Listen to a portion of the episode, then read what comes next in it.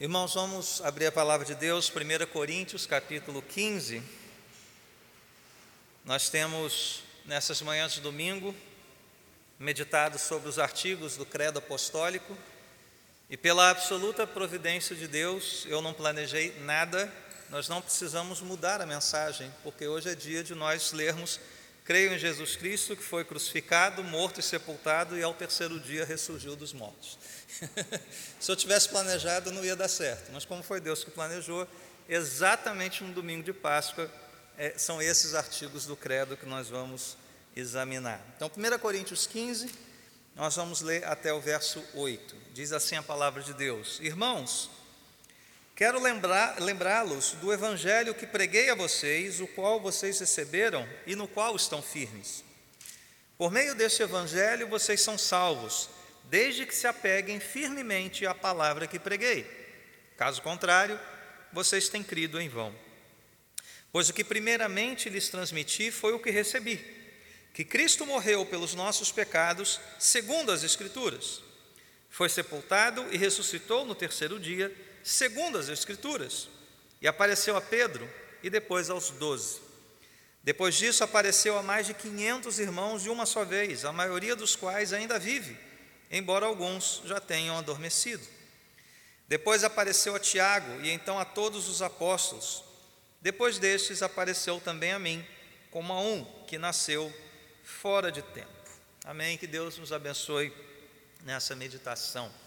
Ao se referir às crenças liberais que avançavam sobre a igreja americana no meados do século passado, o teólogo Richard Niebuhr, ele resumiu uma espécie de credo liberal. Ele disse assim: Um Deus sem ira trouxe homens sem pecado para um reino sem julgamento através das ministrações de um Cristo sem cruz. Um Deus sem ira trouxe homens sem pecado para um reino sem julgamento através das ministrações de um Cristo sem cruz. E esse tipo de ah, credo ainda, ainda vive, ainda está por aí. Talvez a voz mais notável dessa tendência liberal é um bispo anglicano chamado John Sponge. Não é o Bob Sponge, é o bispo Sponge. Né? Então, ele disse algo eu, é, tem muita coisa dele, eu só selecionei uma, uma frasezinha aqui. Olha só o que, que ele diz. O conceito sacrificial, focado no sangue salvador de Jesus, que de, forma, que de alguma forma me purifica, tão popular nos círculos evangélicos e fundamentalistas, é extremamente repugnante para nós hoje. Um bispo, bispo Sponte, ele não crê na expiação, ele não crê na ressurreição, ele não crê no pecado original, ele não crê na obra sacrificial de Jesus Cristo, ele não crê em absolutamente nada disso. Então, Paulo, já prevendo né, esse tipo de postura, quase dois mil anos atrás, escreveu que a palavra da cruz realmente é loucura para os que se perdem. Então, veja, nas declarações que nós vamos examinar hoje, esses artigos do Credo, eu não tenho dúvidas que vocês vão encontrar o ponto central que divide os que são salvos dos que não são. Essa confissão de que Cristo morreu, foi sepultado, crucificado, sepultado e que ao terceiro dia ressurgiu dos mortos, ela ou é a pedra de tropeço para os que se perdem, para esponde, para outros, ou é a rocha da salvação para aqueles que creem. Não tem meio termo. Não tem um, uma espécie de vale entre a rocha de salvação e a pedra de tropeço. Ou você está em uma, ou você está em outra. Nós confessamos, como cristãos, que Deus é santo e que Ele está justamente irado contra o pecado. É o que Paulo diz em Romanos 1,18. Mas pelas ministrações do Filho encarnado, morto, ressurreto, nós somos transplantados, né, mudados, transportados para o seu reino. É essa a nossa confissão. E esse trecho, embora tenha muitos textos na Bíblia que relacionam cruz, ressurreição, ou só a cruz, ou só a ressurreição, ou ambos, esse texto do apóstolo Paulo, ele é muito especial, por algumas razões. Primeiro porque ele é muito sucinto aqui, ao unir numa, num só fôlego a morte e a ressurreição de Cristo. E ele faz isso em forma de um credo, em forma de uma confissão. Talvez aqui, né, para alguns estudiosos, do verso 3 ao verso 6, ao verso 5, perdão, você tem uma pequena confissão da igreja primitiva. Sabemos que os irmãos declaravam essas coisas em culto público ou tinham isso como ah, uma prova de comunhão. Mas aqui está né, um, um, um credo, um pequeno credo muito semelhante ao que nós afirmamos no credo apostólico. Mas vamos começar um pouquinho antes, versos 1 e 2. Paulo está aqui relembrando aos coríntios, e por duas vezes ele usa essa expressão, o evangelho que preguei, a palavra que preguei, o evangelho que preguei a vocês. E esse evangelho é o evangelho que ele recebera. Verso 3: O que eu recebi, eu transmito a vocês, sem tirar nem acrescentar. E isso é o que nós fazemos como igreja desde então. Que fazemos domingo após domingo, ou outras ocasiões em que a palavra seja aberta e exposta, não é novidade alguma. Ninguém tem a pretensão aqui de inovar em alguma coisa. O que nós queremos fazer é exatamente isso: é transmitir aquilo que nos foi passado. A mensagem pura, simples, verdadeira do Evangelho de Jesus Cristo. Mas que Evangelho é esse? E aqui está um resumo do que é esta mensagem, dos versos 3 a, a 8. Né? No caso, dos versos 3 a 5 seria o, credo original, e Paulo acrescentou mais alguns dados, né, mais algumas coisas, a partir do verso 6 ah, na carta aos Coríntios, tá bom? Então vamos examinar, né, esse vai ser o nosso texto base dessa, dessa manhã, vamos examiná-lo porção por porção. Crianças, você tem aí a sua, sua folhinha, vai dividi-la em três partes, tá bom? Três partes, e na primeira delas você vai desenhar uma Bíblia aberta, tá? pode ser ela assim de perfil ou assim, tanto faz, você vai desenhar a cruz e uma, uma, uma, luz assim saindo da Bíblia, né? como se fosse aquela luz do túmulo vazio, né? túmulo vazio cheio de luz. Uma cruz e uma luz numa Bíblia aberta. E você vai escrever o seguinte: a morte e a ressurreição de Jesus aconteceram segundo as Escrituras. A morte e a ressurreição de Jesus aconteceram segundo as Escrituras. Por isso a cruz e a luz da ressurreição alicerçadas na Bíblia. Vamos começar então por essa dupla afirmação que Paulo fez aqui. Cristo morreu pelos nossos pecados, segundo as Escrituras, foi sepultado e ressuscitou no terceiro dia, segundo as Escrituras. Por duas vezes ele afirma isso. Portanto, nós temos a morte e a ressurreição de Cristo acontecendo no tempo e no espaço, de acordo com as Escrituras. E isso é tremendamente importante constar nessas confissões, por quê? E principalmente aqui, porque Paulo está nos mostrando como a igreja do primeiro século pensava e se comportava quanto aos fatos da vida de Jesus. Você se lembra que quando Jesus ressuscitou, tem um, episódio ali narrado por Lucas, que ele se encontra com dois discípulos numa estrada, a caminho lá do povoado de Emaús. E o que, que acontece ali? É, tem uma, uma, conversa, ah, e aí, sabe das novidades? Não, o que, que aconteceu? Não li o jornal, não viu o feed de notícias. Poxa, Jesus, profeta, maravilhoso em obras, foi morto e hoje já é o terceiro dia, enfim, nada aconteceu, a gente está aqui triste, desolado, né? E o que, que Jesus faz? Ele começa a conversar sobre as Escrituras.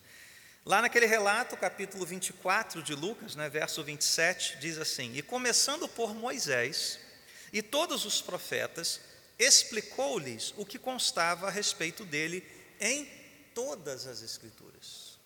Todas as Escrituras. Mais tarde, depois de, ter, de se revelar a esses discípulos, Jesus se encontra com os outros onze e diz algo muito semelhante no versículo 44. Foi isso que eu falei enquanto estava com vocês. Era necessário que se cumprisse tudo o que a meu respeito está escrito na lei de Moisés, nos profetas e nos Salmos.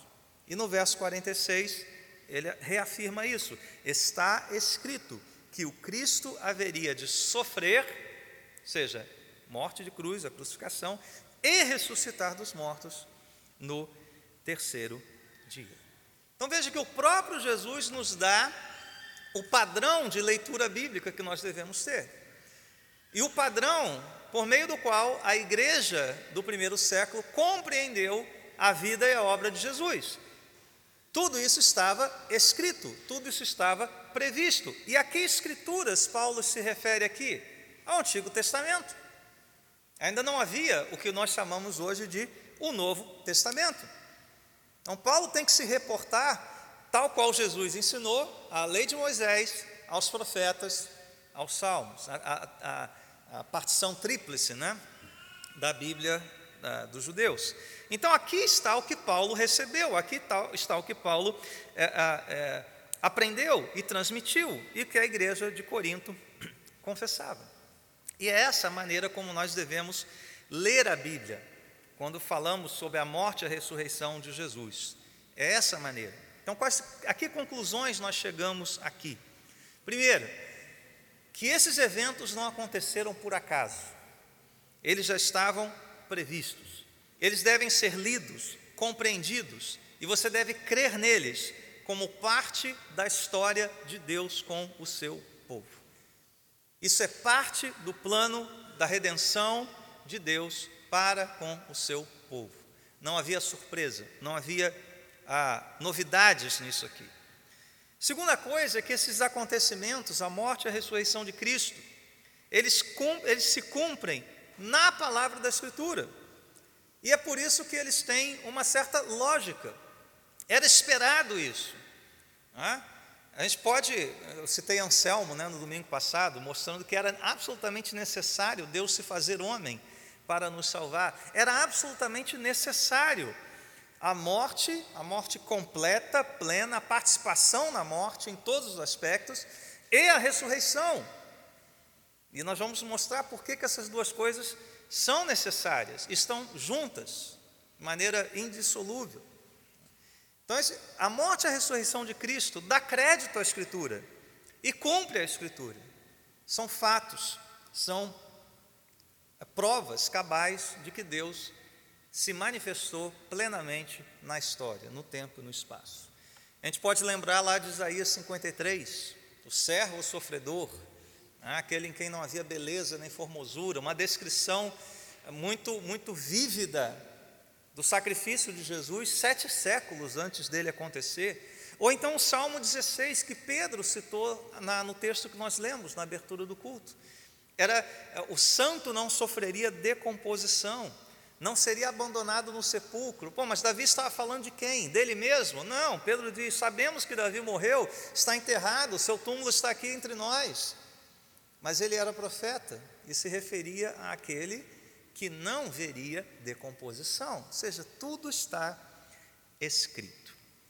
Uma outra coisa que nós podemos aprender é que tanto a morte quanto a ressurreição de Jesus não se enquadram nas categorias usuais para descrever esses fenômenos, o fenômeno da morte e o fenômeno milagroso de uma ressurreição. A morte e a ressurreição de Jesus não se enquadram nesses padrões. O que é a morte? A morte é o resultado do pecado de Adão. Por meio dele, a morte entra no mundo. E, e, e o que, que ocasionou isso? Esse desejo do primeiro casal e de Adão como cabeça né, da, da raça humana em ser igual a Deus. Em ser igual a Deus. A morte de Jesus não se enquadra nessa categoria. Todos nós vamos morrer por causa disso. Por conta dessa semente maldita, a semente do pecado original. Nós vamos a nossa vida vai ter fim por causa disso. Mas a morte de Jesus, ela é de um outro gênero completamente diferente. Diz um comentarista que ela não provém da presunção do homem, mas sim da humildade de Deus. A morte de Jesus não é consequência inevitável do orgulho e do desejo de autonomia, mas é a atuação de um amor em que o próprio Deus desce até o homem como servo, a fim de atrair o homem para si. Então, a morte de toda a raça humana é fruto de um desejo de autonomia. A morte de Jesus é exatamente o oposto. É resultado do abrir mão de ser igual a Deus para se fazer servo, se fazer homem. E assim morrer, não como punição pela, pelo desejo de autonomia, mas como uma entrega sacrificial por aqueles que são pecadores. E a ressurreição? O primeiro século do judaísmo, de certa forma, sabia o que era a ressurreição e entendia a ressurreição. Eles já haviam presenciado a ressurreição, seja na história, o caso ali de, né, do, do, da pessoa que, que ressuscita, né, quando esbarra nos ossos do profeta, ou o próprio Lázaro. As pessoas testemunharam a ressurreição de Lázaro e parecem não ter ficado assim é, é, chocadas com isso. Ah, ressuscitou. Ah, eu lembro da história. Deus é poderoso para fazer isso, sim. É um milagre? É um milagre. Mas é um milagre que é, significa simplesmente um corpo morto voltar à vida. O que aconteceu com Lázaro e com aquele soldado do Antigo Testamento? Eles voltaram a morrer. Envelheceram, morreram, foram, foi morto em batalha lá o soldado, não sei que, que fim levou Lázaro, a Bíblia não diz. Então, de certa forma, a, a, o primeiro século sabia o que era um milagre, mas não tinha maiores expectativas com esse milagre, senão que a pessoa ia morrer de novo. Mas uma outra concepção de ressurreição para um judeu piedoso do primeiro século era a seguinte: sim, eu creio em ressurreição, se não era um saduceu, né, que não cria, mas um judeu comum, um fariseu, eu creio em ressurreição, e ela vai acontecer, só que lá no fim da história, quando Yahvé voltar para nos restaurar o reino, né, aí sim vai haver ressurreição. O que, que acontece com a ressurreição de Jesus? É algo completamente diferente. Não é simplesmente a volta à vida de um corpo morto. É uma nova ordem de vida, é algo completamente diferente. Seu corpo, embora corpo, é uma outra coisa, que ao mesmo tempo né, jorra uma luz terrível e assustadora que cega o apóstolo Paulo, mas também senta e come com os discípulos. Pão e peixe. Anda com eles, permite ser tocado nas feridas, ultrapassa paredes, some de, né, de maneira espantosa diante deles. É uma nova ordem de vida, é uma vida que rompe definitivamente com os laços da morte. E segunda coisa, e isso foi o que surpreendeu os judeus no primeiro século, especialmente em Atos dos Apóstolos. Isso eles não esperavam de modo algum, e sequer os discípulos esperavam. O que aconteceu com Jesus foi que aquele evento que estava prometido lá para o fim da história aconteceu no tempo e no espaço, debaixo dos olhos e do nariz daquela turma toda, num jardim de Jerusalém. A ressurreição escatológica fazia parte da história. Aquilo que era aguardado para quando Yahvé voltasse e restaurasse o reino, aconteceu num jardim de Jerusalém diante daquelas pessoas atônitas e revelada a simples discípulos, mulheres, pescadores e outros tantos. Por isso, meus irmãos, a ressurreição de Jesus é aquele artigo a respeito do qual Paulo diz: se Cristo não ressuscitou, vã é a nossa pregação e vã é a nossa porque pense bem, se você tira a ressurreição da equação, você pode dizer, ah, pastor, mas sobra a cruz. Não, não sobra nada. Se você tira a ressurreição, até a cruz cai. Porque se você não tem ressurreição, a cruz se torna um mero exemplo, um mero martírio, uma morte comum, e não a vitória sobre a morte. Se não houvesse a ressurreição, a cruz seria totalmente esvaziada do seu significado. Paulo só pode falar da justificação, da propiciação, da redenção, da remissão, da reconciliação que há na cruz, porque No terceiro dia, a ressurreição aconteceu, então, ah, está ali a prova. Deus aceitou aquele sacrifício. Aquele sacrifício chegou a Deus como um sacrifício eficaz, vicário, substitutivo, para perdão dos pecados e para a vida eterna. Não podemos explicar a cruz senão à luz da ressurreição. Se Cristo não tivesse ressuscitado, nós continuaríamos mortos em nossos pecados.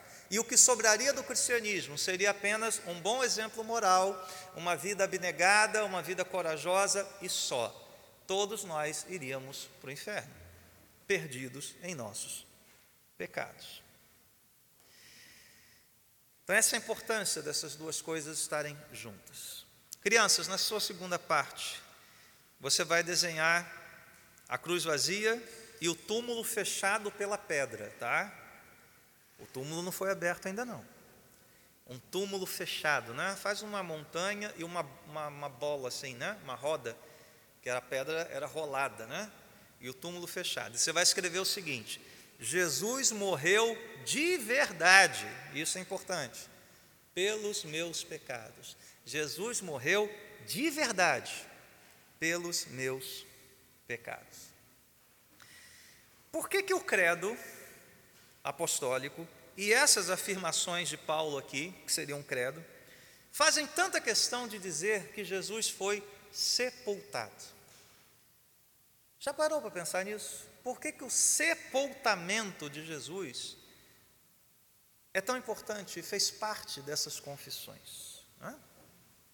Essa expressão mostra, essa única expressão, foi sepultado, mostra que Jesus aceitou e percorreu a trajetória da morte até o fim.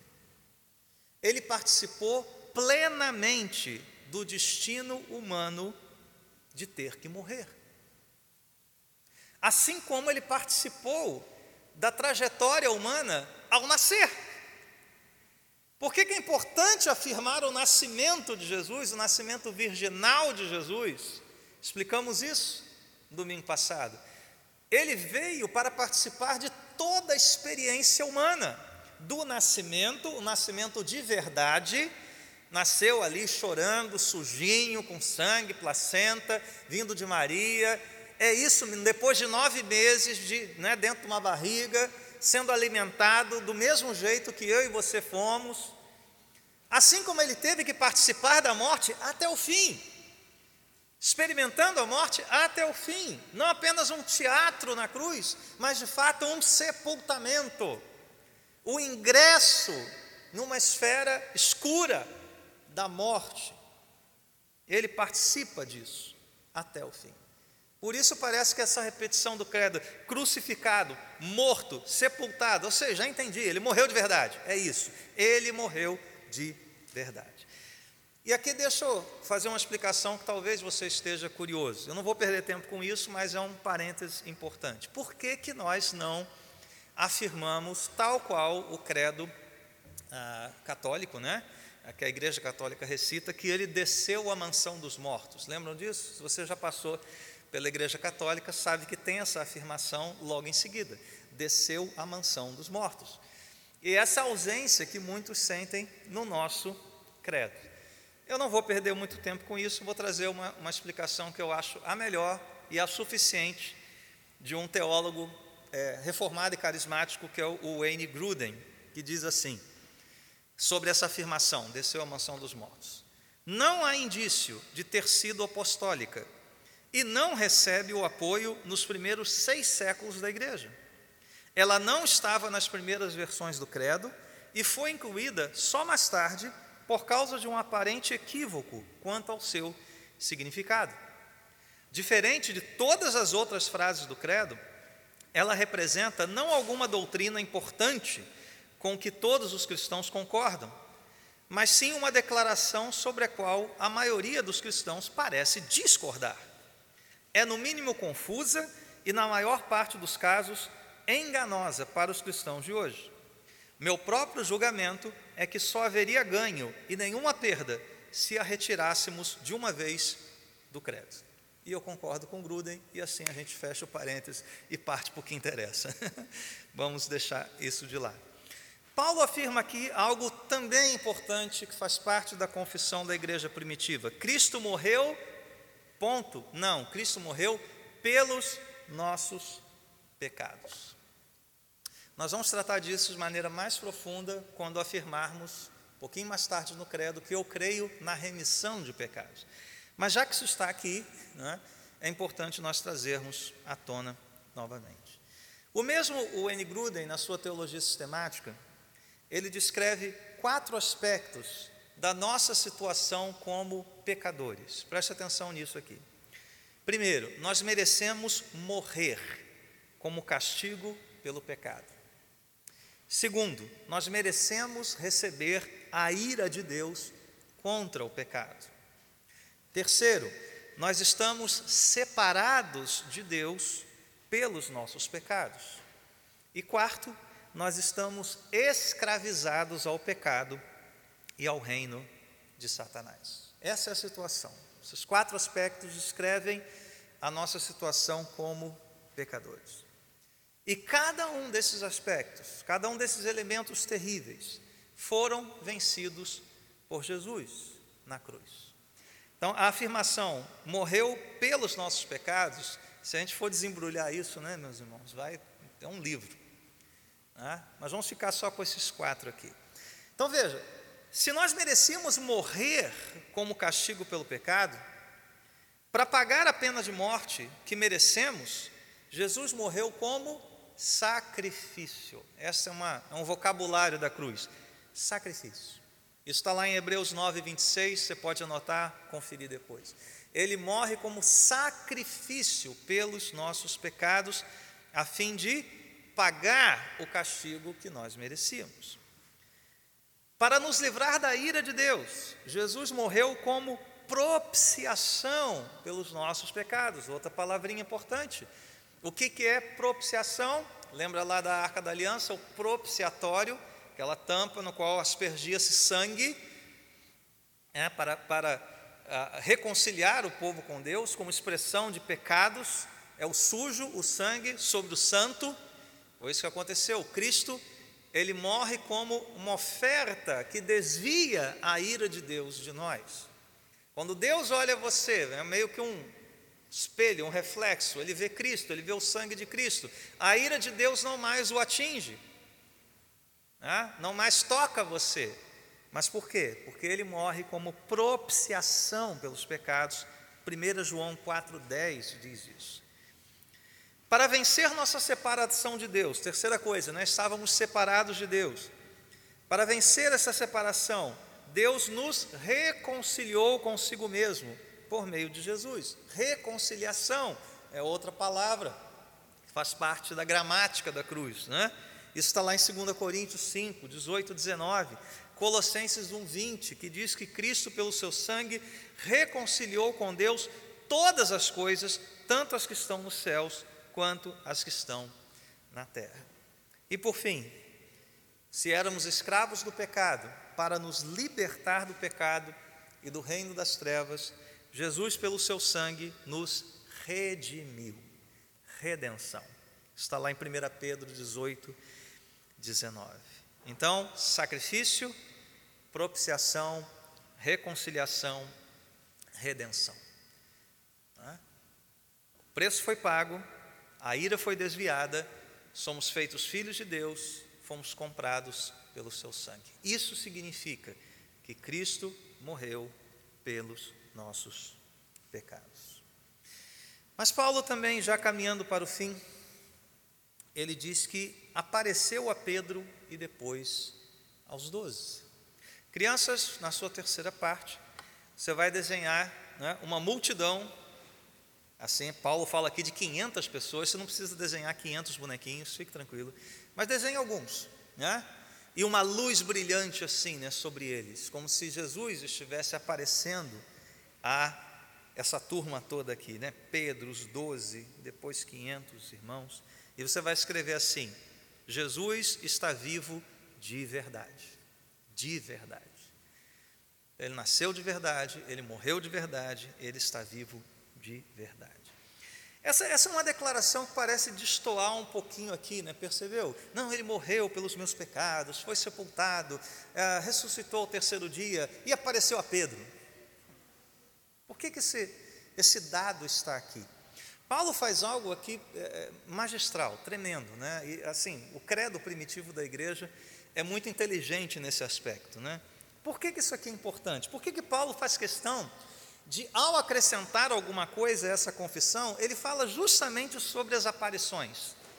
Percebeu aqui? Apareceu a Pedro aos doze, depois a mais de 500 irmãos, depois a Tiago, os apóstolos, depois a mim. Você vê que todo o acréscimo que Paulo faz né, a partir da, da, desse credo primitivo, tem a ver com Jesus aparecendo a alguém.